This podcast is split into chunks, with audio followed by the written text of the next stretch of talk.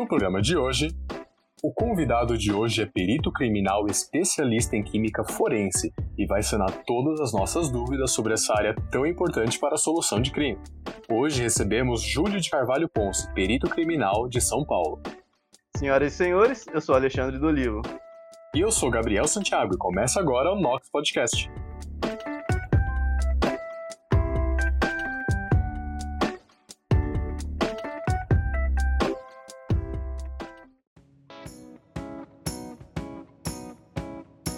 Nosso entrevistado de hoje é Júlio Ponce. Ele é graduado em Ciências Moleculares pela Universidade de São Paulo, que é um curso interdisciplinar focado para cientistas que a USP oferece, e em Farmácia Bioquímica também pela USP.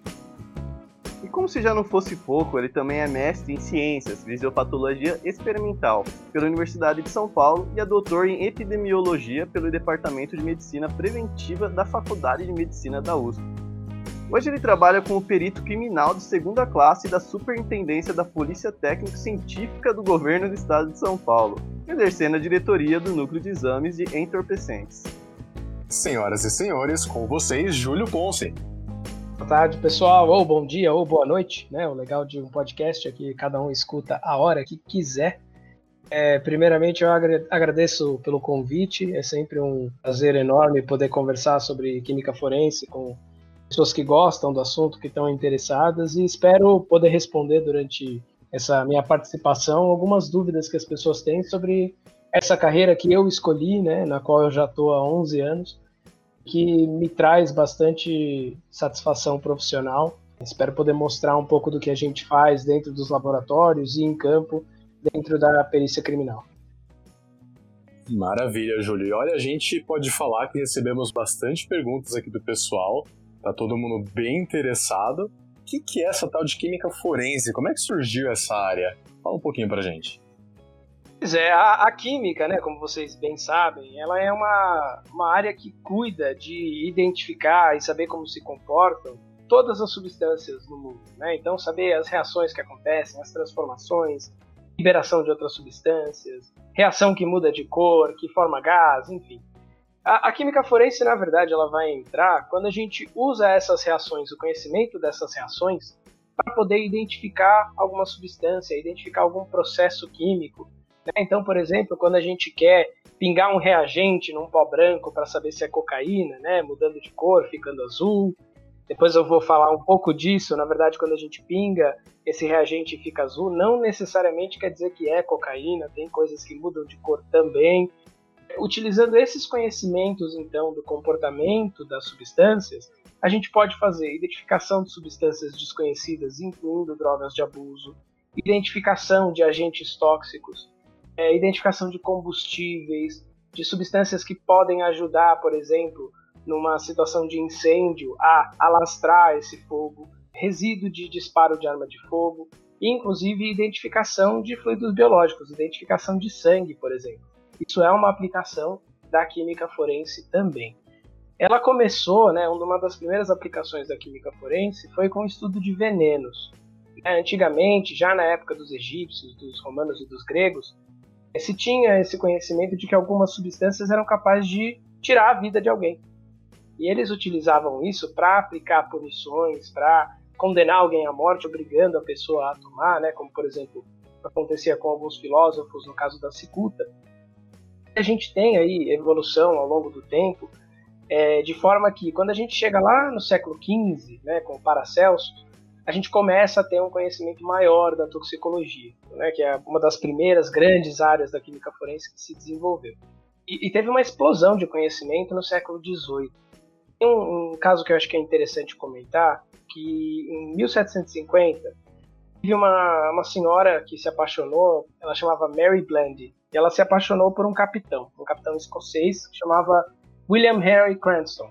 Só que ele já era casado, então vocês imaginam, né? O pai da, da Mary não ficou muito feliz. Esse relacionamento não aceitava o relacionamento dos dois. Ela recebeu então, é, daí os, os relatos divergem um pouco, né? Com essas coisas históricas nem sempre a gente tem tudo muito bem documentado mas ela recebeu uma poção do amor, né, um, um, um pozinho do amor do Capitão Cranston, é, dizendo, olha, se você colocar esse pozinho do amor na comida do seu pai, ele vai ficar mais contente com a gente e vai aceitar o nosso relacionamento. Ela fez isso. E o pai morreu. Né? Então vocês já, já imaginam. vocês já imaginam o que, que tinha nesse pozinho do amor. Só que antes dele morrer, ele vomitou, enfim, teve uma série de sintomas. Ele acabou recebendo tratamento médico. E um médico na época chamava Dr. Anthony Addington. E ele percebeu pelos efeitos, né, pela, pelos sintomas ali, que poderia ser arsênico. Só que na época a gente não tinha muito conhecimento, né, para poder fazer identificação química. Ele ficou pensando, bom, como é que eu vou fazer para dizer se é arsênico ou não? Como ele era um médico e arsênico, na verdade, nessa época, né, a função do médico, do, do farmacêutico, da pessoa que trabalhava no boticário, né, que era a versão, não a loja de perfumes, mas a versão antiga de uma uhum. farmácia, né, a botica, essas, essas funções se misturavam um pouco, né? Então era comum que essas pessoas tivessem um conhecimento de química bem rudimentar para fazer a aplicação de alguns remédios, nem todos com comprovação científica, obviamente, mas é, eles tinham muitos sais, muitos elementos em casa, né, na, no, no, consultório, perdão. Geralmente eles dividiam o consultório com a casa, né, o médico atendia na própria casa. Mas é, ele tinha uma amostra de arsênico, ele sabia que era arsênico. Ele fez o seguinte: eu vou comparar esse pó dessa poção do amor, que foi suspeito de matar a vítima, com o arsênico de verdade que eu tenho lá no meu consultório. Ele fez então dois testes para poder tentar identificar o que, estaria ali presente naquele pó. Eles foi jogar os dois pós em água gelada e verificar se eles se dissolviam. E nenhum dos dois se dissolveu, né? nem o arsênico que ele sabia que era arsênico, nem o pó que ele suspeitava que era. E o outro foi jogar um pouco do pó num pedaço de ferro incandescente. Quando ele fez isso, o pó não queimou, né? Ele sublimou e gerou um odor parecido, né, nas, nos relatos dele com, com alho. E esse cheiro de alho é característico de substâncias que têm arsênico ou enxofre. E aí ele, enfim, determinou, afirmou, né, quando houve o julgamento, de que seria arsênico. Hoje em dia, né, que a gente tem mais conhecimento, esses testes não seriam totalmente aceitos, porque tem uma série de falhas, mas fazem sentido do ponto de vista se a gente for avaliar o que a gente conhece do arsênico, né? Primeiro, o, o pó de, de arsênico, principalmente se a gente for considerar a forma mais comum, que chama trióxido de arsênico, ela tem uma solubilidade muito baixa, né, de 12 gramas por litro em água a zero graus, que é uma solubilidade considerada baixa e não é imediata. Né? Então, a hora que ele jogou ali, não iria dissolver nem essa quantidade pequena naquele momento. Uma dissolução muito lenta, então, enfim, ele, ele conseguiu supor que aquilo lá seria arsênico de uma forma correta. E a questão do, do odor, né? Depende da forma do arsênico para dar esse odor de, de, de, alho, ele é mais característico de composto de enxofre, mas de qualquer forma era um indicativo. Hoje em dia a gente tem testes mais, mais específicos né, para essa identificação, que a gente pode usar em outros reagentes para identificar o arsênico de verdade, mas como já havia uma suspeita, a gente tinha informação é, dos sintomas e a gente tinha esse conhecimento químico rudimentar do arsênico, foi um dos primeiros casos em que esse conhecimento químico, né, a aplicação dos conhecimentos de química forense, foram usados dentro de, uma, de um julgamento né, e foram aceitos como prova. A, a Mary uh, acabou sendo condenada né, pela morte do pai por envenenamento, um homicídio por intoxicação, é, por conta desse elemento técnico da, da afirmação do médico de que seria arsênico. Pô, ela surgiu então no, no, no, momento interessante, né? Bem legal isso aí.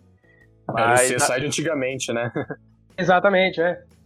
Em vez de ir de viatura, eles iam de carroça. Nossa, realmente. Colocava uma sirene na testa do cavalo, né? E... É, no lugar que eu morava ainda tinha cavalo no, no, no trânsito da cidade, então ainda, ainda hoje ah, é, é, é, moderno isso aí, sim. É. Mas é eu, eu, vou ler umas perguntas do pessoal que tá interessado nisso. Eles perguntaram no Instagram. Inclusive, se você não seguir a gente lá, procura lá por arroba NoxPodcast. Beleza. A primeira pergunta que eu tenho aqui é de uma menina chamada Kaline Rodrigues. Ela primeiro tá parabenizando pelo seu dia. Em, em que momento da sua vida despertou o interesse de ser perito criminal? Bom, primeiramente, obrigado pelo parabéns pelo seu dia, Kaline. Para quem não sabe, dia 4 de dezembro é o dia do perito criminal, então foi comemorado pouco tempo atrás.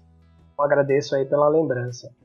É, na verdade, assim, eu é, é até engraçado porque eu não sabia quando era pequeno, interagindo com, com parentes em, em festa e tudo mais, que eu já tinha dois parentes, dois uh, primos de segundo grau que são peritos criminais.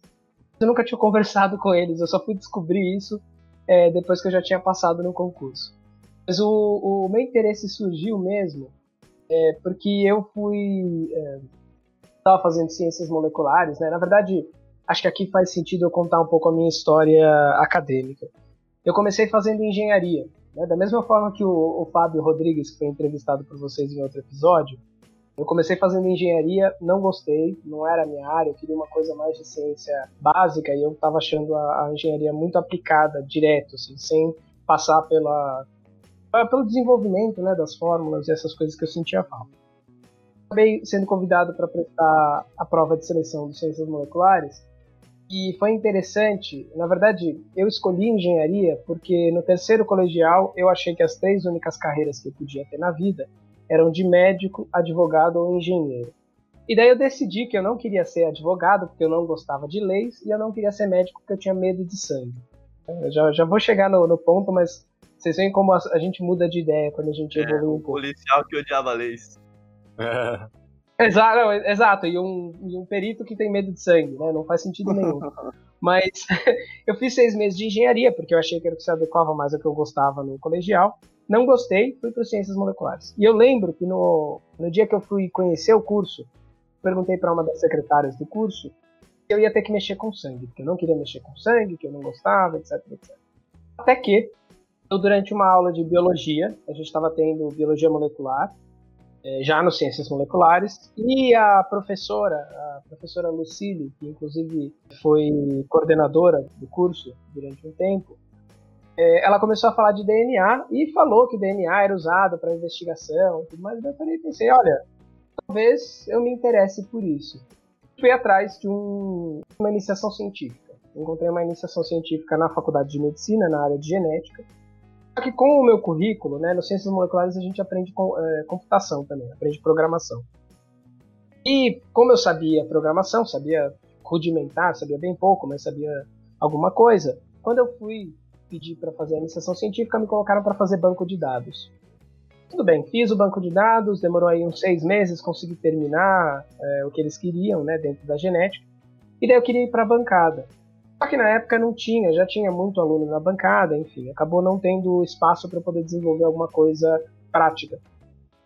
Daí eu fui procurar outra professora, né, outra iniciação científica no mesmo departamento e encontrei a professora Vilma Leite, que é professora de toxicologia lá da Faculdade de Medicina da UF, que era perita, né, estava em processo de aposentadoria depois de ter trabalhado 30 anos na toxicologia forense do IML. E foi muito interessante porque conversando com ela eu vi que era aquilo que eu queria seguir. Então me despertou. Eu tinha gostado muito do que eu tinha feito na genética, apesar de querer ir para a bancada, e percebi que eu poderia fazer alguma coisa interessante na toxicologia. E é engraçado, né? Eu fugi da genética porque eu não queria trabalhar com banco de dados, mas na toxicologia eu acabei tendo que trabalhar com banco de dados de novo. Inclusive, meu mestrado e meu doutorado são com bancos de dados de vítimas de acidentes de trânsito. Não consegui fugir dessa área, mas me apaixonei pela toxicologia. E daí decidi que era aquilo que eu queria para minha vida. Minha sorte, eu terminei o, o Ciências Moleculares em 2005. Entrei na farmácia no ano seguinte porque eu queria, porque queria trabalhar com toxicologia, achei que iria complementar o meu conhecimento. Em 2008 já abri um concurso. Então, eu dois anos depois de formado, já estava prestando o concurso, passei e daí desde então estou na carreira de perito criminal. E isso começando na Poli, você fez engenharia aqui na USP mesmo? Isso, isso. fiz seis meses de engenharia na Poli. Na época ainda não escolhia habilitação, né? Mas eu provavelmente teria seguido com telecom. Então hoje em dia, quando eu vejo esses aplicativos, vejo como a internet evoluiu, eu fico pensando, se eu tivesse continuado na engenharia, provavelmente eu estaria mais rico. Mas eu não sei se eu estaria mais feliz. Então, às vezes a gente tem que sacrificar uma coisa pela outra. É, felicidade é com certeza mais importante do que o dinheiro. Yeah, é, satisfação é... profissional não, não tem valor que pague. É Sem importante isso que você falou, que você saiu do ensino médio achando que só tinha três cursos, né? Médico, engenharia e ser advogado, é. né? De trabalhar com lei. Cara, muita é. gente sai hoje em dia do ensino médio com o mesmo pensamento. Então, pra, às vezes, se alguém tiver aí uhum. ouvindo a gente com alguma dúvida ainda de curso, pode seguir igual o, o Júlio, pô. A universidade é grande demais para se ter apenas três cursos. Sim, e é bacana que eu acho que assim, foi uma curva de maturidade para mim, né? Porque eu, obviamente eu sabia que tinha outras carreiras, mas eu nunca me interessei em procurar o que as outras carreiras faziam. Interessante que eu fui fugir, né? Eu fui por eliminação, só tem as três grandes carreiras, não quero trabalhar com lei, não quero trabalhar com, com medicina.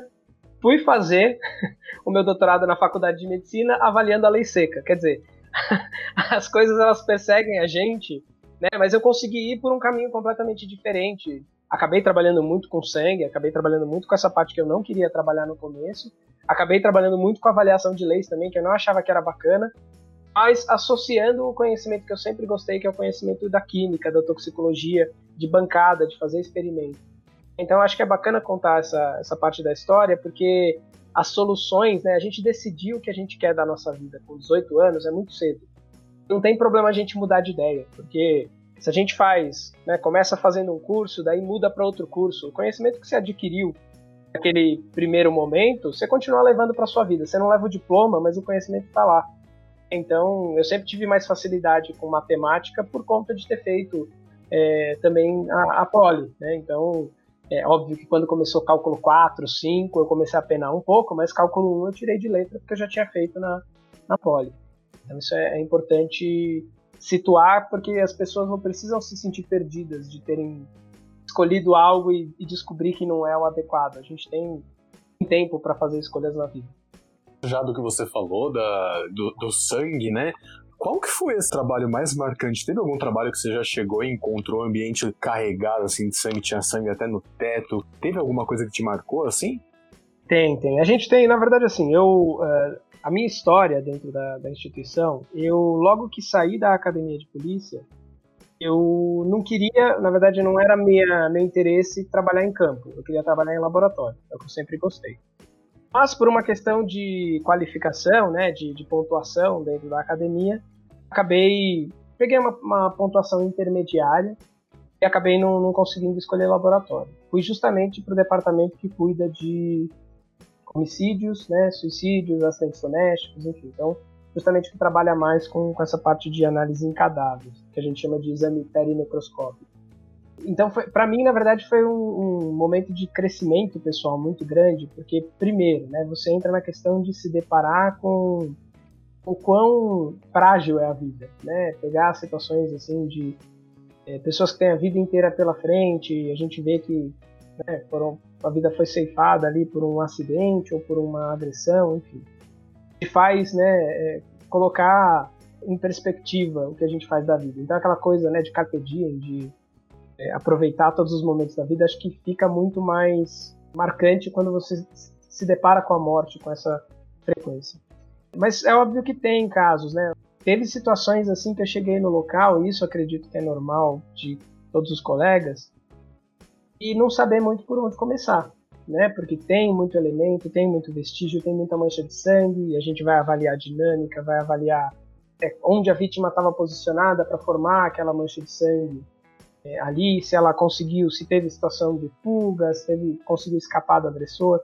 É, então essas situações que havia elementos para que eu concluísse para uma situação de a vítima sequer conseguir se defender isso para mim pegava muito. Né? Isso era uma coisa que pessoalmente me deixava com uma sensação ruim, mas por outro lado, né, isso foi uma coisa que eu fui trabalhando ao longo do tempo, eu parava e pensava, né, essa vítima não teve defesa, a defesa dela vai ser a justiça trabalhando direito. Então, se eu fizer o meu trabalho com a melhor qualidade que eu puder, consigo garantir que no, no último momento ali de contato, né, no, no, momento em que a gente tem o contato, que a gente ainda pode fazer alguma coisa para pelo menos trazer, não vai trazer a vida de volta, obviamente, mas trazer uma justiça para aquele caso, ser através do nosso trabalho.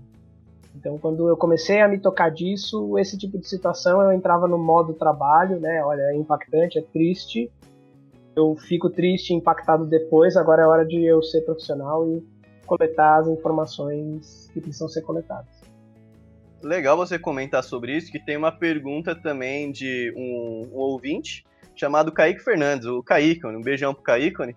É, como que vocês lidam com o fato de cuidar de casos tão absurdos? Então, você só tem essa, essa questão de você se desligar e ligar o modo trabalho, ou você faz alguma terapia, vocês têm ou te passar em um psicólogo de, depois de um certo tempo? Como que funciona?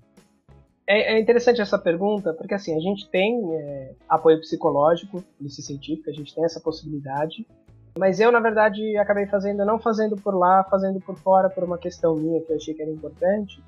Mas assim, tem muitas pessoas que acabam não procurando é, terapia, não procurando isso, mas tendo outros hobbies, né? Tendo outras coisas para poder espairecer. O que eu costumava fazer, e daí é uma coisa muito pessoal minha, eu costumava separar um espaço de tempo quando eu estava em casa para fazer os laudos, né, para fazer os relatórios científicos dos casos que eu tinha atendido. Era assim, eu fazia, deixava num pendrive para que quando eu estivesse mexendo no meu computador não tivesse nada salvo de, de caso do trabalho nem nada. Terminava de fazer, tirava o pendrive, guardava na mochila e pronto. Eu tinha aquele tempo para mexer. Até depois de um tempo eu preferia fazer no próprio local de trabalho, ia lá fora do, do meu horário de plantão para poder fazer, para poder compartimentalizar, né, para evitar de misturar, né, os dois, os dois mundos, o mundo profissional do mundo pessoal. E uma coisa que eu desenvolvi que para mim foi muito bacana e me ajudou bastante era que para poder ter uma, uma atividade mais agradável e usar de certa forma um pouco o conhecimento da química também, eu comecei a aprender a cozinhar. Então eu fazia isso. Eu procurava uma receita, às vezes antes de sair para o trabalho, dava uma olhada nos ingredientes. Na hora que eu voltava do trabalho, passava no supermercado, comprava e ia fazer. E essa brincadeira virou um negócio tão sério, de certa forma, que eu acabei participando de um episódio do Masterchef. Então, se vocês procurarem segunda temporada, segundo episódio, lá Caramba, pelos 10, que legal. Lá pelos 10 minutos apareço eu fazendo um prato com gastronomia molecular, né? Que era uma, uma pegada que eu tava curtindo na época, de fazer experimento na cozinha. E me dava muito, uma sensação muito agradável, assim, de estar no trabalho, terminei o meu trabalho, consegui garantir que eu fiz um trabalho bom, agora eu vou para casa, é, não vou pensar em trabalho, não vou ficar assistindo CSI, não vou ficar assistindo Cidade Alerta, eu vou assistir, sei lá, Pokémon, alguma coisa bem mais leve, para poder espairecer, para poder compartimentalizar e não ficar carregando energia ruim, entre aspas, não que eu acredite nessas coisas, mas enfim, é, não ter a minha vida tomada por um assunto tão pesado. Ah, é legal que você passou do Masterchef, participou do negócio do Dr. Who que você tá falando isso na entrevista pra gente, né? quase, quase um, vai ganhar o Oscar daqui a pouco. Bem por aí. Mas é que isso é uma coisa, gente, é, é, é engraçado, o pessoal às vezes acha estranho, mas na verdade estão todas conectadas com a mesma coisa, né? É assim, aquela, aquilo que eu falei para vocês de aproveitar a vida, que a gente não sabe né, quão, quão frágil ela é, entra nisso. Então, até por exemplo, né, essa coisa de Masterchef, tem muita gente que fala, ah, eu não vou porque eu tenho vergonha, ah, eu não vou porque eu não sei se eu cozinho também. Minha, na minha cabeça é o contrário. Eu vou justamente para passar vergonha, se for o caso. É, não, ninguém, ninguém ali tá me julgando, eles não vão me outorgar título de doutor, de mestre. Se fosse, eu levaria a sério, faria um negócio. Mas não, eu tô lá porque eu gosto de cozinhar, eu quero conhecer a Paola, vamos lá cozinhar para ela, ver se ela gosta do meu prato. É isso a hora que você tem isso na cabeça, que é que a vida ela tem, ela é feita de, de experiências, de coisas assim, é, passar vergonha não é um desmotivador. na verdade, é um, mais um motivo para você ir. É a experiência é... que a gente vai adquirindo na vida, né? Exatamente. E é aquela coisa que, assim, se, se no começo da sua carreira você não imaginava que você ia sair da engenharia para ir ser perito criminal, apesar de que era uhum. algo que você gostava. Existe a possibilidade, que hoje em dia tem crescido um pouco, de uh, a pessoa trabalhar como assistente técnico, seria um expert em algum assunto que ajuda o juiz em alguns, alguns questionamentos e que pode trabalhar, por exemplo, é, uma coisa que as pessoas às vezes não é, não tem muita essa visão, mas o perito na verdade ele é imparcial. Tá? A gente não está do lado da acusação, a gente não está do lado da defesa, a gente está do lado da verdade, né? E, e pode com o nosso com o nosso laudo ajudar a, a tese da defesa e ajudar a tese da acusação. Mas às vezes é interessante ter alguém que conteste, né, interessante do ponto de vista jurídico, que conteste o laudo, no sentido de eu afirmei que através dessas técnicas eu consegui definir que naquele pó tem cocaína. É, às vezes, né, porque a pessoa está sendo acusada de portar aquela substância, ela pode querer que tenha alguém que fale, olha, mas veja bem, essa técnica tem essa e essa falha, isso quem faz é o assistente técnico. Não é um perito criminal oficial, no sentido de ser contratada pelo Estado, mas também trabalha com a química forense. Certo, mas o próprio Guerreiro, quando ele foi acusado e tudo, ele disse uhum. que ele é peruano, né? Ele disse que tinha sido por causa que ele usou o chá da coca, não foi a cocaína em específico. É, pode uhum. acontecer esses erros porque eles não aceitaram isso como desculpa. Ainda assim, ele foi banido por um ano. Pode acontecer alteração nos testes, no caso aí da pessoa, ao invés de ter usado cocaína, ter usado chá e, e pode pegar como se fosse cocaína no teste. Como que funciona? Sim, porque na verdade pegou cocaína no teste. A questão é, é que a, a, folha de coca ela tem a cocaína na sua estrutura, né? na, na sua composição, desculpa. Então, os trabalhos falam em algo em torno de 1% no máximo de peso. Vamos supor, por exemplo, que ele tivesse mascado 100 gramas de folha de coca. É uma quantidade absurda, mas é para facilitar as contas.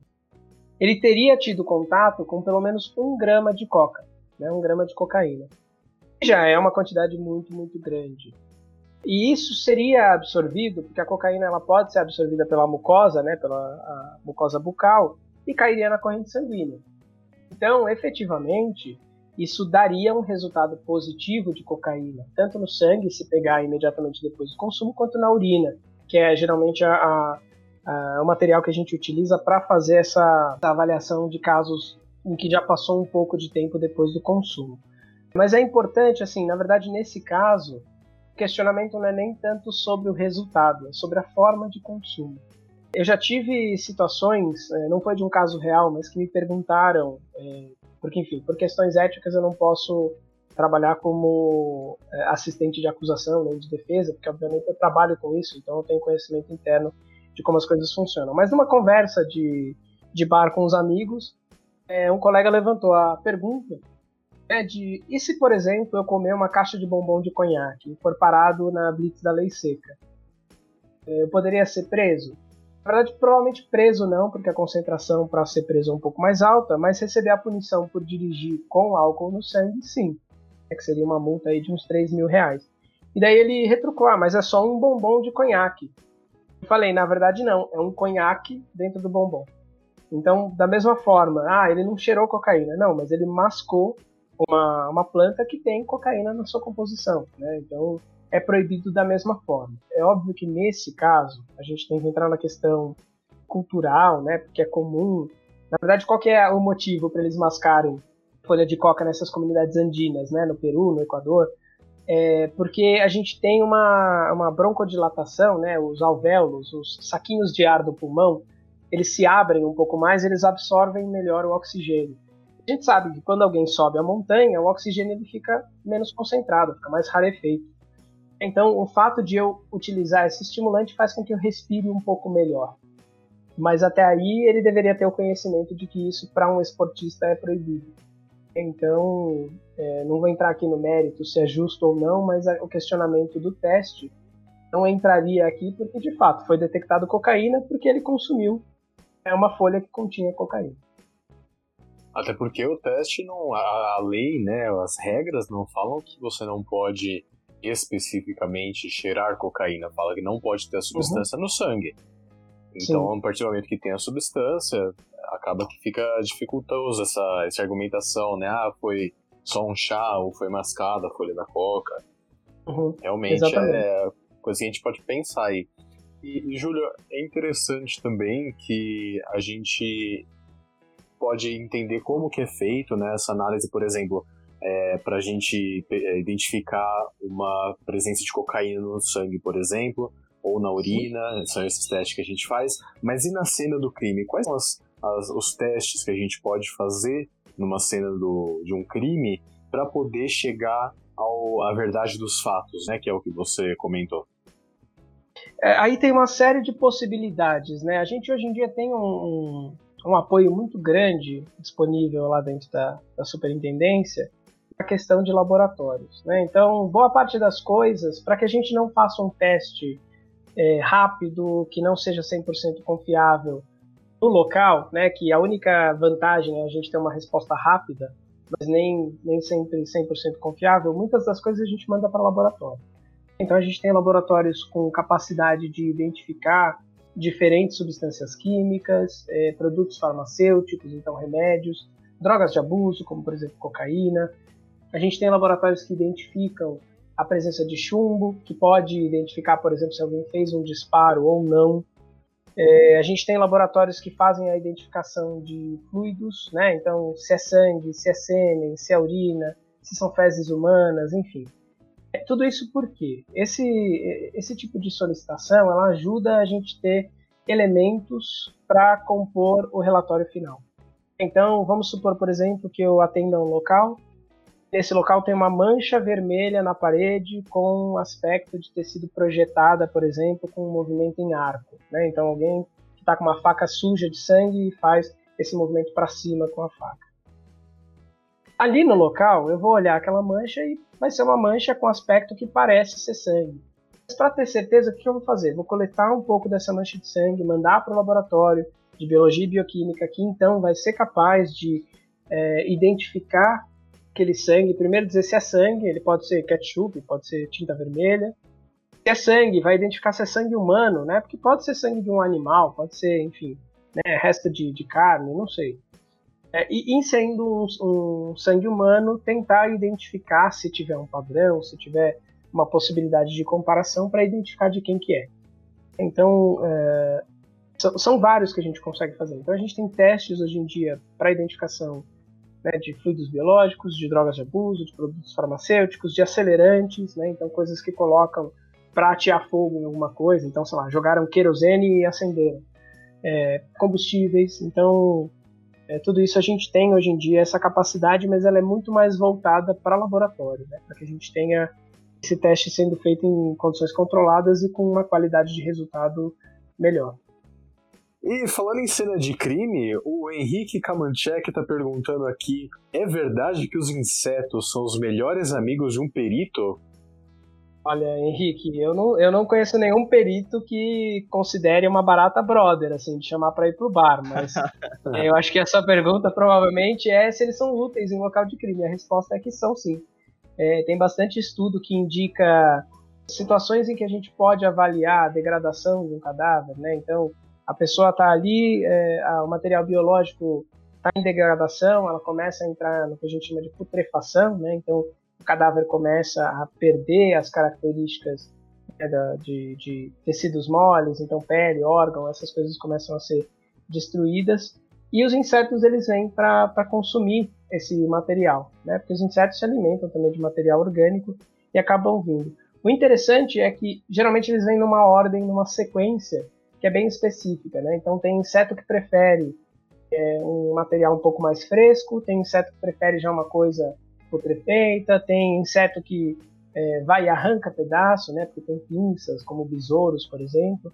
E a ordem em que eles estão, a gente consegue é, correlacionar com o que a gente chama de intervalo pós-mortem. É, a gente hoje em dia costuma usar esse termo porque a gente não consegue, quando falar o tempo pós-morte, a gente não consegue dizer que a pessoa morreu há 12 horas, 45 minutos e 32 segundos. A gente sabe que foi entre 10 e 12 horas atrás. Esse intervalo pós-mortem, associado a outras coisas, variação de temperatura, medição de alguns marcadores, enfim, tem até trabalhos que fazem hoje em dia identificação de degradação de proteína muscular, enfim, a gente consegue estabelecer esse intervalo pós-mortem. E tem uma colega minha, do, da época do meu mestrado, e ela fez o doutorado dela com, com isso. Ela usou um modelo de porco, né? então ela pegou três porcos, e um ela sacrificou normalmente, o outro foi um modelo simulando uma overdose de cocaína, e o outro foi simulando uma intoxicação por chumbinho. Foi bastante interessante, porque a, ela obviamente usou esse porco sacrificado como controle, o porco que ela simulou como se fosse uma overdose de cocaína, os insetos evoluíram muito mais rápido. Né? Então, quando ela foi coletar um inseto que ela esperava que ainda tivesse na forma de larva, estava na forma de pulpa. Alguns não desenvolviam porque acabavam morrendo de overdose de cocaína por consumir um cadáver é, é, contaminado com cocaína. De chumbinho, durante um período grande no início, quase nenhum inseto se desenvolveu. Então eles dão muitas informações. É possível a gente prender informações toxicológicas, informações de intervalo pós-mortem. Se vocês quiserem ler esse, esse trabalho, acho que está disponível no sistema de teses da USP. A pesquisadora chama Maria Luísa Cavalari. Vale a pena porque tem toda a explicação do, do é, da ordem que os insetos chegam, as espécies, tem foto. Então, para quem está interessado nesse tipo de análise, é bem, bem bacana é, procurar. É legal isso aí, porque eu, eu, vi isso aí também no CSI, né? O Grissom ele sabia tudo sobre os insetos, uhum. ele acaba acertando tudo por causa deles. Mas a gente tem. É, a gente acaba tendo. Ah, não, é que, quer falar, essa questão de especialidade, é, isso é uma coisa no CSI que é, é um pouco confuso, né? Que no CSI, a mesma pessoa que está no laboratório é a pessoa que vai no local de crime e é a pessoa que interroga o suspeito. É, no modelo que a gente tem aqui no Brasil é bem diferente. Né? Quem interroga suspeito é a Polícia Civil, geralmente por meio dos investigadores, escrivães e delegados. É, e quem faz a parte laboratorial não faz a parte de local. A gente é, é, é selecionado, a gente tem mobilidade dentro da carreira, então eu já trabalhei tanto em campo quanto em laboratório, mas se eu estou fazendo um, automaticamente eu não estou fazendo o outro. Porque até por uma questão de eficiência e para a pessoa se especializar se ela está ocupada em atender um chamado, sair correndo para ir no local, coletar a prova, voltar para o laboratório e analisar, não, não dá certo. Não funciona. Ah, perfeito. Eu ia falar sobre os materiais luminescentes, né? Porque a gente tem os incandescentes, que é quando a luz é emitida pelo corpo aquecido, e a gente tem o luminescente, que é a emissão de luz por outro processo, né? Que não seja a incandescência. Então, você pode hum? falar um pouco do papel da luminescência na atividade do perito? A pergunta do Luiz Fernando. Claro, claro. A gente tem, é, tem duas, assim, que eu penso de, de imediato, técnicas que a gente usa, usaria essa luminescência. Um é o, acho que todo mundo já viu ou já ouviu falar, que é o luminol. Na verdade, o luminol é uma marca, tá? Então, existem outros reagentes que fazem a mesma coisa que o luminol, por exemplo, o Blue tem outras, outras marcas, mas enfim. O luminol ganhou essa fama, né, porque foi um dos primeiros a apresentar esse tipo de, de luminescência. Como é que ele funciona? É, de forma muito simplificada aqui, quando a gente tem água oxigenada, né, o peróxido de hidrogênio, em meio básico, né, então, por exemplo, numa solução que tem um pH acima de 7, é, ele vai converter, ele vai liberar oxigênio. É isso que ele consegue fazer. Só que isso acontece de uma forma meio devagar. Se eu tenho ferro 3, que é justamente o tipo de ferro que a gente tem no sangue? Então, quando alguém fala, ah, você está com pouco ferro no sangue, né? Na verdade, o que está que tá querendo dizer? Tem pouca hemoglobina, hemoglobina tem ali dentro um íon de ferro 3+. Esse ferro ele consegue converter, ele ajuda a converter água oxigenada gerando oxigênio. Só que se eu tiver luminol, se eu tiver esse reagente, esse luminol ele consegue absorver esse oxigênio na estrutura e ali, por uma série de reações químicas, ele vira uma estrutura excitada, uma estrutura que tem energia sobrando. A hora que ele vai, porque as moléculas elas querem sempre chegar em um estado em que elas tenham menos energia, né? Porque se elas estão com energia sobrando, elas acabam, enfim, ficando desconfortáveis, por assim dizer. E elas querem chegar num estado de menor energia. Então, essa molécula excitada, ela vai decair para um estado de menor energia. Só que essa energia que ela libera, ela acaba liberando na forma de luz, e de luz azul, né? aquela luz é, que a gente costuma ver aí no próprio CSI que vocês mencionaram, bem característica da conversão do luminol na presença de ferro. Importante ressaltar que esse teste tem que ser feito em ambiente escuro, é porque a gente está vendo emissão de luz. Se tem muita luz né, no ambiente externo, fica difícil de ver. Então a gente costuma fazer esse teste de alguma forma que não tenha nenhuma contaminação de luz no local para que a gente possa visualizar isso. A outra forma, na verdade eu lembrei de mais uma que eu já vou falar, mas a segunda que eu tinha pensado é o uso de alguns imunoensaios em quimioluminescência. A gente pode desenvolver anticorpos que conseguem se ligar a estruturas específicas. É, por exemplo, a estrutura da cocaína. A gente faz esse anticorpo ter ali junto uma enzima que converte alguma estrutura e que gera luz. Essa luz, geralmente, ela está associada, né, a intensidade dessa luz está associada à concentração da amostra original. Né? Quanto mais anticorpo eu ligar em cocaína, ou seja, quanto mais cocaína eu tiver presente na minha amostra, mais luminosidade eu vou gerar. E a gente consegue ler isso em aparelho e ele dá o que a gente chama de resultado semi-quantitativo. Ele não dá uma concentração ali certeira, mas ele indica, olha, tem pouco, tem médio, tem muito. E, e a gente usa esses testes, por exemplo, em triagens para toxicologia em material biológico. O terceiro que eu tinha pensado é o uso de luzes forenses. Então a gente sabe que algumas moléculas, quando a gente tem a incidência de comprimentos de onda específicos, elas ficam excitadas elas liberam luz né, nesse comprimento de onda. Então a gente pode, por exemplo, pegar algumas lâmpadas UV para identificar, por exemplo, a presença de sêmen. Né? A gente joga essa luz UV, o sêmen vai conseguir emitir uma luz, geralmente a gente vê com um filtro laranja, porque ele consegue filtrar melhor os outros comprimentos de onda. A gente identifica sem precisar aplicar nenhum reagente químico, mas usando né, um conceito da química forense de excitação das moléculas com aplicação de luz, a presença dessa mancha ali numa peça. Maravilha. Júlio, a gente vê tanto assim, se sai, os negócios saem tão rápido, sabe? É, você vai fazer uma pergunta pro cara, o cara já te dá a resposta. A gente sabe que é assim muito teatro, né? Então, o que é a mentira que você vê assim, você fala, meu, nunca que isso aqui ia acontecer numa cena de crime. É, o CSI ele é entretenimento, né? Então eu já, já fui mais. Já fiquei mais irritado com o CSI no começo. Hoje em dia eu vejo como uma, uma peça de entretenimento que é bacana por ter colocado a minha carreira em evidência. Mas a questão deles misturarem os papéis, né, do investigador, do perito de campo, do perito de laboratório é ruim, porque as pessoas acham que a gente vai fazer o processo todo e a gente não vai. A questão das técnicas, a maioria das técnicas que eles mostram lá são verdadeiras, né? São técnicas que existem de verdade. A diferença é, nem tudo são coisas que a gente tem é, acesso na forma como eles mostram ou com ferramentas acessórias. Por exemplo, teve um episódio que eu vi eu lembro que eles encontravam pólen no sapato de um suspeito jogavam a informação desse pólen num banco de dados de todas as plantas que tinham na cidade de Nova York. E aí conseguiam identificar que aquela planta só nascia na margem direita do lago do Central Park. Não existe isso. Né? O que a gente consegue fazer é, olha, a gente encontrou um pólen na, no sapato desse indivíduo.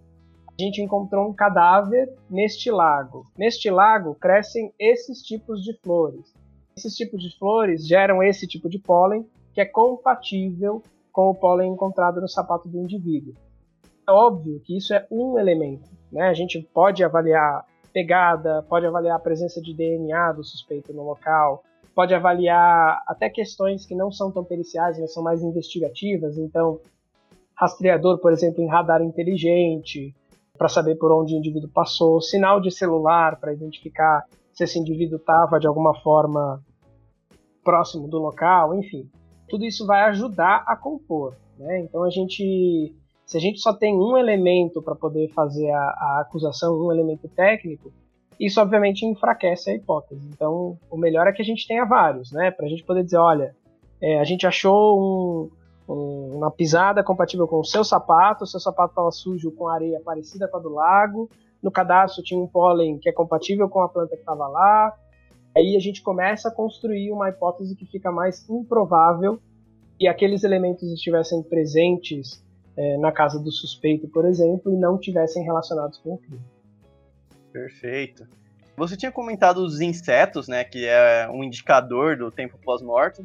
Porém, como que é feito de verdade a identificação do tempo de morte de uma vítima? É só pelos insetos ou tem alguma outra maneira que você faz isso? Não, o, essa parte, na verdade, quem faz mais são os, os, médicos legistas. Então, vou falar do que eu conheço do, do treinamento que eu, que eu tive, mas eu pessoalmente nunca fiz essa avaliação. Mas existe uma possibilidade de identificar, por exemplo, né, os cadáveres, os cadáveres eles enrijecem depois da morte. Porque o que acontece, né? Entrando um pouco aqui em bioquímica a mobilidade dos nossos músculos ela se dá porque a gente tem ali as proteínas e essas proteínas elas conseguem se mover, né, se, se, deslizar uma sobre a outra por conta da presença de ATP. A gente tem um pouco de, de estoque de ATP porque a hora que a pessoa morre, né, que, que para de funcionar o cérebro e o coração, não quer dizer que todos os processos bioquímicos acabaram, mas quer dizer que os estoques não vão ser repostos. Né? Os estoques de, de ATP vão. A hora que eu não tiver mais enzima para produzir ATP, que eu gastar todo o ATP, acabou. Mais ou menos isso. Então, esses fenômenos que a gente chama de fenômenos abióticos, né, fenômenos de pessoas sem vida, né, fenômenos pós-morte, eles acontecem de forma que os processos que a gente tem para manter o organismo vivo cessam, mas eles não acabam imediatamente. Então a gente consegue medir isso ao longo do tempo. Primeiro, a gente tem um momento em que acaba o ATP, e com essa depressão, né, com, esse final do estoque de ATP, de ATP, os músculos não deslizam mais, e aí o que a gente tem, na verdade, é enrijecimento. Então as, as fibras de músculos elas não vão mais deslizar umas sobre as outras. Só que depois de um tempo a gente começa a ter degradação da fibra muscular, então aquele enrijecimento ele desaparece. A gente consegue dizer, quando a gente tem um cadáver completamente enrijecido, que essa morte provavelmente aconteceu entre 8 e, e 24 horas. Depois disso, depois de 24 horas, a gente já começa a ter o amolecimento. É, a gente pode fazer medida de temperatura, às vezes eles fazem medida de temperatura do fígado, né, porque ele está interno, ele está um pouco mais protegido, porque obviamente o cadáver ele não vai chegar à temperatura zero, mas ele vai entrar em equilíbrio com o ambiente. Então, se por exemplo está um dia que está 22 graus lá fora e a temperatura corpórea normal é 36,5, essa diferença de temperatura ela vai ser dada, né? A gente tem um processo de troca de calor com o ambiente e óbvio que a temperatura vai diminuindo. A gente consegue calcular para estimar um pouco essa temperatura no ponto que a gente avalia do processo. Tem também possibilidade de eu identificar, a gente tem ali próximo ao apêndice uma, um conjunto muito grande de bactérias. Nosso corpo inteiro está lutando para que essas bactérias não cresçam, não, não se desenvolvam de uma forma é, descontrolada. Que são bactérias que não necessariamente são ruins, tá? mas são as que vivem no nosso intestino. A partir do momento que a pessoa morre, essas bactérias elas têm né, livre trânsito ali, elas conseguem se proliferar e elas começam a formar alguns elementos de putrefação, por assim dizer. Né? Começa a gerar é, esses processos de degradação. O indivíduo começa a ficar ali nessa parte próxima do apêndice com o que a gente chama de mancha verde abdominal. Então isso já é uma característica de que a pessoa está morta se eu não me engano, agora pelo menos 4 horas. 4 ou 5 horas. Eu não me lembro de cabeça, como eu falei, não é o tipo de avaliação que eu fazia. Mas a gente pode usar outros elementos, né? Porque, por que, que isso é importante? De novo, da mesma forma que a gente precisa de mais de um elemento para estabelecer a culpabilidade, a gente tem mais de um elemento para estabelecer o intervalo pós-mortem, também é super importante. Porque vamos supor né, que um elemento me diga que a morte aconteceu entre 8 e 14 horas atrás. Outro elemento me diz que foi entre 12 e 16 horas. Se eu tenho esses dois, então agora eu consigo chegar numa conclusão que foi entre 12 e 14. Então essa soma de elementos podem ou não estar presentes também, né? Se por exemplo eu tenho alguém numa sala aquecida, não vai ter queda da temperatura. Se eu tenho alguém num ambiente fechado dentro de casa com todas as janelas é, vedadas, não vai ter a presença de, é, de insetos. Então, são elementos, a gente trabalha com os elementos que a gente tem ali, tentando combiná-los da melhor forma possível. É mais ou menos um quebra-cabeça meio macabro, né? Sim, sim. Você vai gente... juntando as partes que você vai encontrando até descobrir como que aquele corpo foi parar ali. Exatamente. E a gente tem que também levar em consideração saber se ele foi retirado, se ele foi mexido, tudo isso vai alterar essa avaliação. E você tinha comentado sobre mais cedo que você ia falar sobre uma substância que deixa, identifica quando é cocaína, que ela deixa azul, certo? Eu vejo muito isso naquele uhum. programa de polícia no aeroporto, né? Uhum. E você tem, então explica um pouco pra gente aí, né? Quais são os métodos usados para identificação desses entorpecentes? É, na verdade, aquele teste lá, eu não vou dizer que ele é completamente desprovido de valor, tá? Porque obviamente, é, se a gente tem, vamos supor que a gente tenha quatro pós brancos na nossa frente. Um é cocaína, um é talco, outro é leite em pó e o outro é lidocaína, por exemplo, que é um anestésico local. Eu tenho esses quatro e eu não quero analisar os quatro com a técnica mais cara que eu tenho, porque eu não quero gastar tanto dinheiro, o que eu posso fazer? Pegar esse reagente, que na verdade a gente chama de reagente de Scott, na verdade é uma solução de tiocianato de cobalto, pingar ali e a gente só vai ter algumas que vão reagir, né? É, a cocaína vai reagir, a lidocaína vai reagir. Bom, com essas informações, a gente consegue então selecionar aquelas substâncias que, nesse teste de avaliação preliminar, são possíveis de serem cocaína ou não. A gente já elimina de cara as outras que não reagiram. É, eu não lembro agora quais que eu usei como exemplo, mas de qualquer forma, as que dariam positivo nesse a gente levaria para frente. Essa avaliação permite de uma forma rápida a gente selecionar os casos, que é interessante quando a gente tem que fazer um teste meio que imediato. Né? Então imaginem vocês, por exemplo, uma situação como essa do aeroporto.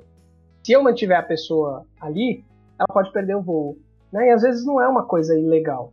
É óbvio que daí a gente poderia entrar numa discussão que até entra na seara da estatística, né? Qual é a probabilidade de ser cocaína?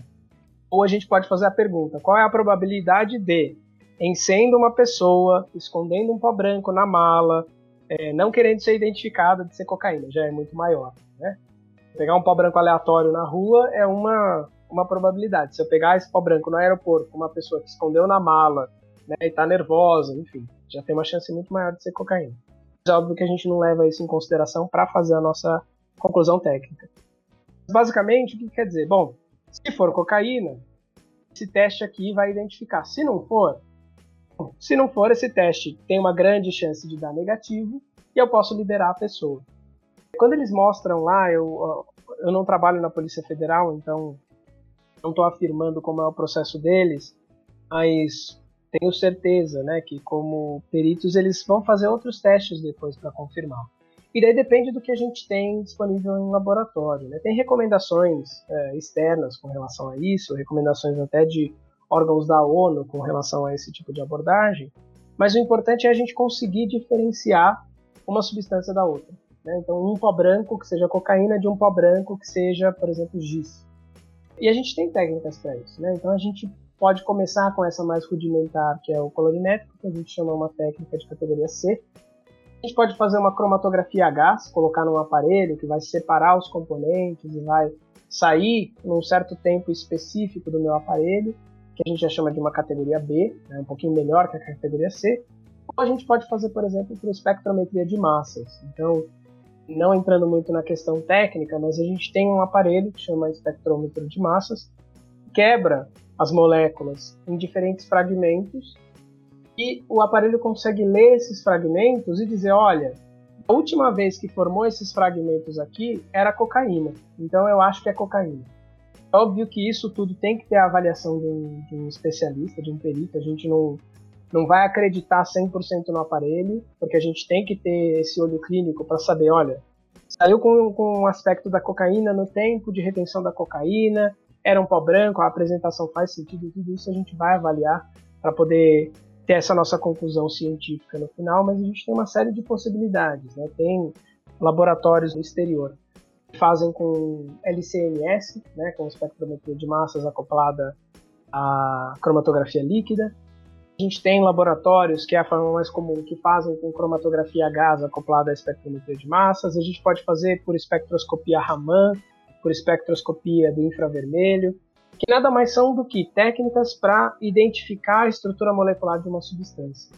Com isso a gente consegue ter certeza, né, ter registrado, ter ali de uma forma científica que aquilo lá é com certeza uma droga de abuso, é um material proscrito, não deveria estar sendo carregado em qualquer situação que seja, né, uma situação de tráfico, de carregamento disso no aeroporto, enfim.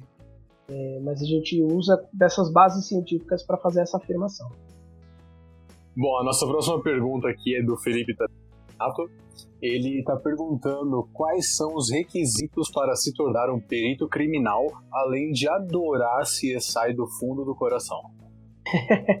Bom, na verdade, como eu falei, para ser perito criminal oficial tem que passar num concurso, né? Então, o concurso vem lá com o edital dizendo o que, que eles precisam. Os últimos editais aqui em São Paulo, que é onde eu trabalho, eles estabelecem que tem que ter uma graduação completa, um bacharelado completo.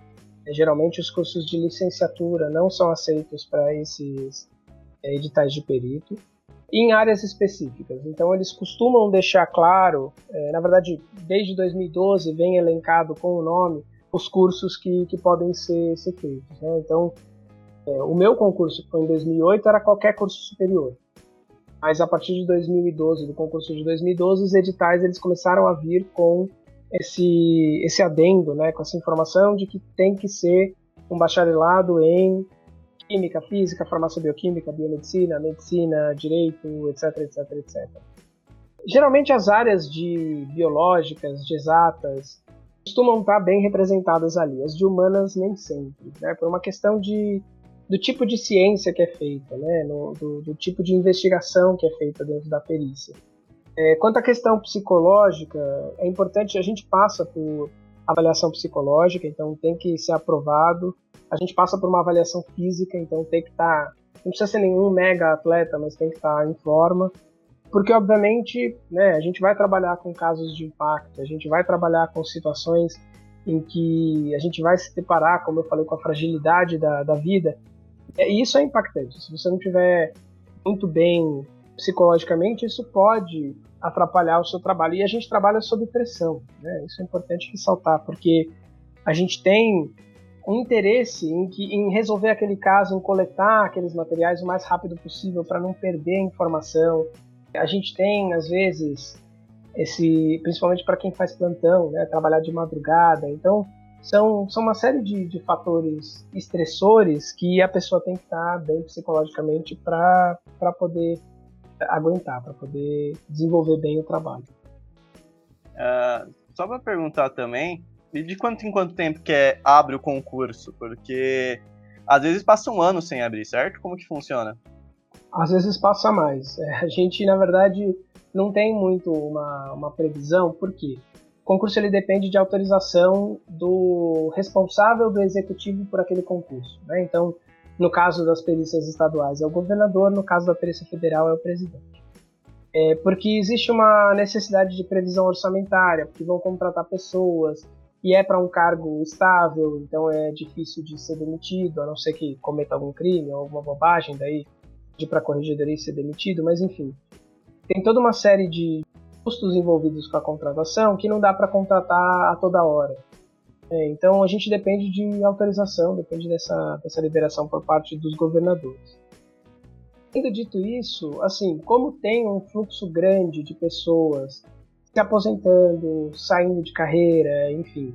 Porque o que acontece, né? Se todo mundo entra em um ano, que há 30 anos, todo mundo que entrou naquele ano provavelmente já está em tempo de aposentar. Então a gente costuma ter saídas em massa, né? De pessoas que atingiram o tempo para se aposentar. Então, quando tem essas, essas saídas, geralmente é um sinal para o governo de que tem que abrir o concurso. Mas isso não existe uma previsão, porque depende, depende de uma série de fatores. A gente teve uma sequência de anos que foi a cada três anos. Teve em 2002, em 2005 e em 2008.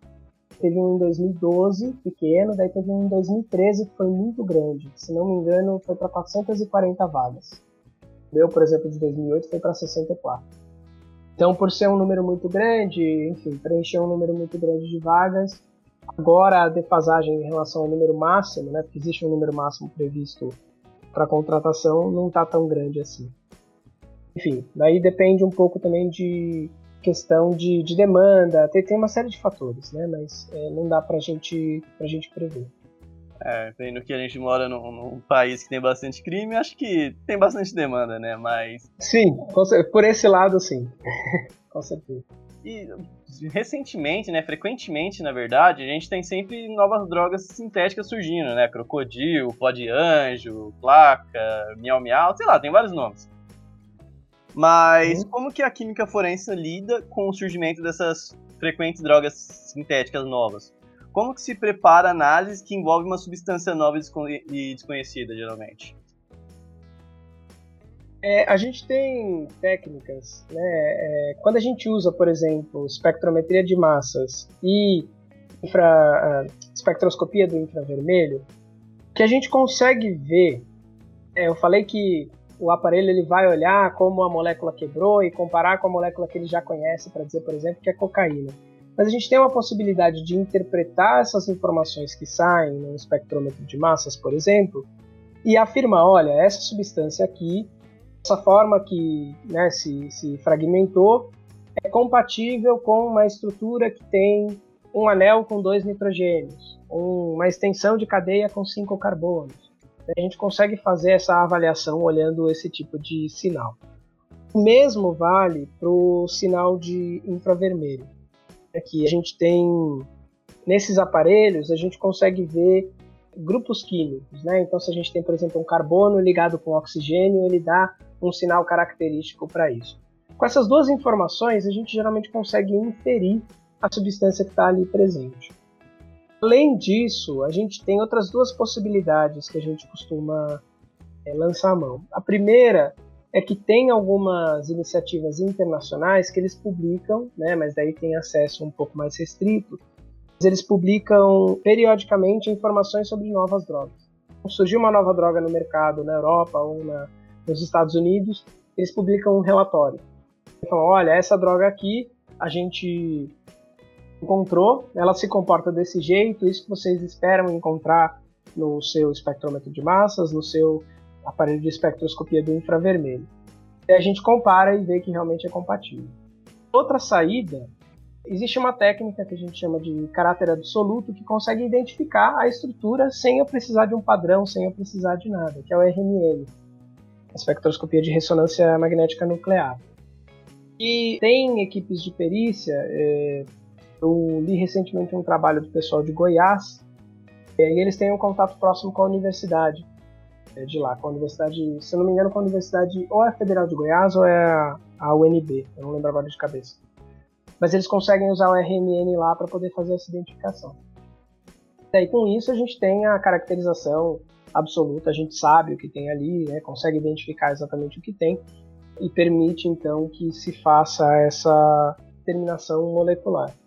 Então é, é um campo que realmente tem crescido mas a rede de apoio, a rede de informações para poder ajudar a gente a detectar também tem crescido.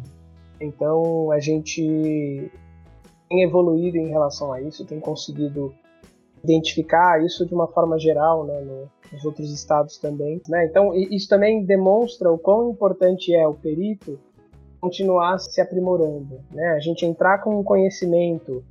Né, quando eu saí da, da, da minha primeira graduação, era muito incipiente, não tinha muito essas novas drogas sintéticas. Elas começaram a explodir a partir de 2012. Então a gente tem que se manter atualizado, tem que assistir curso, participar de congresso, né, como qualquer cientista, afinal a gente é cientista também, para saber o que está acontecendo lá fora e conseguir identificar essas coisas assim que elas aparecerem. Júlio, a próxima pergunta ela é totalmente inocente, desprovida de qualquer segunda intenção, mas digamos que possa ter cometido algum crime e a polícia me chama pra eu né, fazer um bate-papo. Eu posso tomar um copo d'água sem medo de vocês pegarem o meu dedo dele? Quem pergunta isso é o Lucas França. Então, na verdade não sei exatamente qual que é a segurança jurídica disso. Eu vou admitir que essa parte eu não sei opinar, porque como a coleta desse, desse vestígio tem que ser de alguma forma é, dentro da dentro de um local de crime, eu não sei exatamente. Eu sei que teve já casos que, que pegaram, mas eu não sei se o juiz derrubou depois ou não. Porque, enfim, né, seria uma situação em que você a pessoa não doou, não fez o termo de consentimento desse material genético, mas ela abandonou ele ali. Então, efetivamente, ele está no local público que pode ser retirado. É, eu sinceramente não sei se, se tem segurança jurídica. Isso é uma coisa que muitas vezes a gente tem, é, a gente não, não, não, sabe a repercussão do nosso trabalho, né? Então, a gente faz no laboratório e o que vai acontecer no fórum, no, no julgamento, como é muito caso a gente não consegue acompanhar e a gente às vezes nem fica ciente, a gente não sabe o quanto se sustenta esse tipo de análise. Certo, mas é possível mesmo descobrir DNA de alguém com um copo usado? Esse é o, o foco da pergunta, na verdade. Cientificamente, sim. Sim, porque o que acontece? A gente tem. A hora que a gente encosta a boca no copo, a gente tem descamação de célula epitelial, né? Aquela pelinha que fica na parte interna do lábio. A gente cair ali uma meia dúzia de células, a gente consegue sim. Consegue pegar e consegue fazer a identificação sem o menor problema. Então, para quem pensa em seguir pelo mau caminho, tomai cuidado, porque Aqui a gente tem profissionais preparados e você vai em cana. Isso aí. Júlio, a gente quer agradecer a sua participação. Já chegamos ao final da nossa entrevista. Foi uma honra poder entrevistar você. Muito obrigado. Aceitado o nosso convite. Se tiver alguma mensagem para mandar aí pro pessoal do IQ, pro pessoal da comunidade externa, por favor, fique à vontade. É, pode divulgar algum projeto seu, como aquele do Doctor Who, pode também falar sobre o que você quiser, divulgar sua rede social, fica, o tempo é todo seu, cara. Tá certo, pessoal. Bom, primeiramente eu agradeço uh, pelo convite, aproveito para parabenizar pela, pela iniciativa, porque eu acho que é muito bacana essa questão de comunicação científica muito importante. A gente está vivendo um momento em que a ciência anda desacreditada, mas a gente ao mesmo tempo viu aí surgir pessoas que batalham para que ela seja reconhecida e respeitada. Então esse trabalho que vocês fazem é é muito importante porque mantém viva não só a ciência, mas o interesse nela, né? A gente só vai fazer a ciência sobreviver se as pessoas continuarem interessadas em trabalhar com ela. Então, é, eu sou apaixonado por ciência, uso na, na, minha vida do dia a dia, até quando eu vou cozinhar. Então, é, para mim é muito bacana poder conversar disso. É, se vocês quiserem me seguir nas redes sociais, no Instagram eu tô como Júlio C. Ponce. No Twitter, já aviso que meu Twitter só tem porcaria e xingamento, mas enfim, se quiserem seguir lá, de vez em quando eu posto um trabalho, faço uma análise do, de um trabalho científico, enfim. É, Jason P. Todd, é, Jason P. Todd, T-O-D-D, é, no Twitter, assim de me achar, ou se procurar por Júlio C. Ponce, eu apareço lá também, que é o nome do meu. É assim que. Não é o meu usuário, mas é o nome que tá lá. Se vocês tiverem qualquer dúvida, se vocês me encontrarem na, nas redes sociais, podem mandar DM, pode mandar pergunta, pode. Enfim, eu geralmente sou muito. Eu, eu gosto de responder essas coisas, porque eu sei que tem pergunta que o pessoal não quer fazer em público, tem pergunta que é muito específica encontrem lá, me encham o saco. Só não me encham o saco de fim de semana ou de madrugada, mas nos outros horários vocês podem me ligar. Me ligar não, ligar não. Não me liguem, pelo amor de Deus. não me liguem. pode. e já deixo outro aviso: não me mandem mensagem de áudio de WhatsApp. Pelo amor de Deus. Por favor. Se tem uma ah, coisa que eu. Mas alguém tá liberado pra mandar nude, então beleza. É, não, pode ser, mas é, é. Mensagem de áudio de WhatsApp, cara, eu acho que deveria ser ter atualização do Código Penal.